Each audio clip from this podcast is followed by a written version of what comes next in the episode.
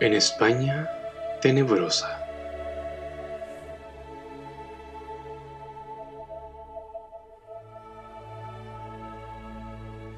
Una revista relata este caso del catolicismo español. Cuenta que la madre de una familia asistió a un culto protestante y oyó mencionar a los hermanos y las hermanas de Jesús.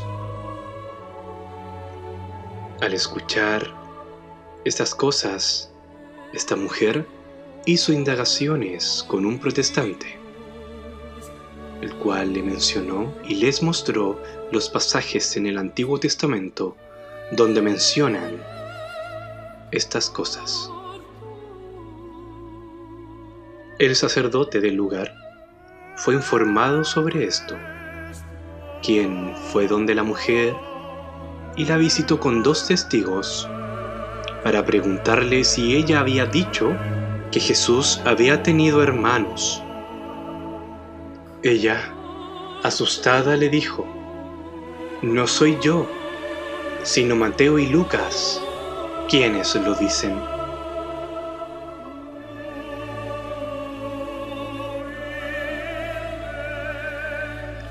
Fue un hecho que la hizo comparecer ante las cortes y sentenciada a dos años de prisión.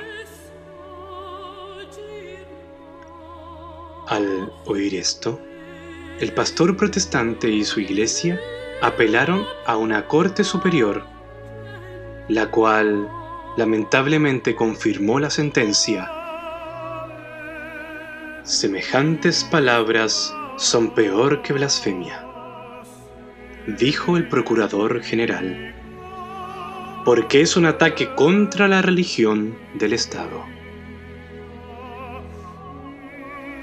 Así que la mujer está ahora presa por lenguaje sedicioso, que no eran sino unas citas bíblicas.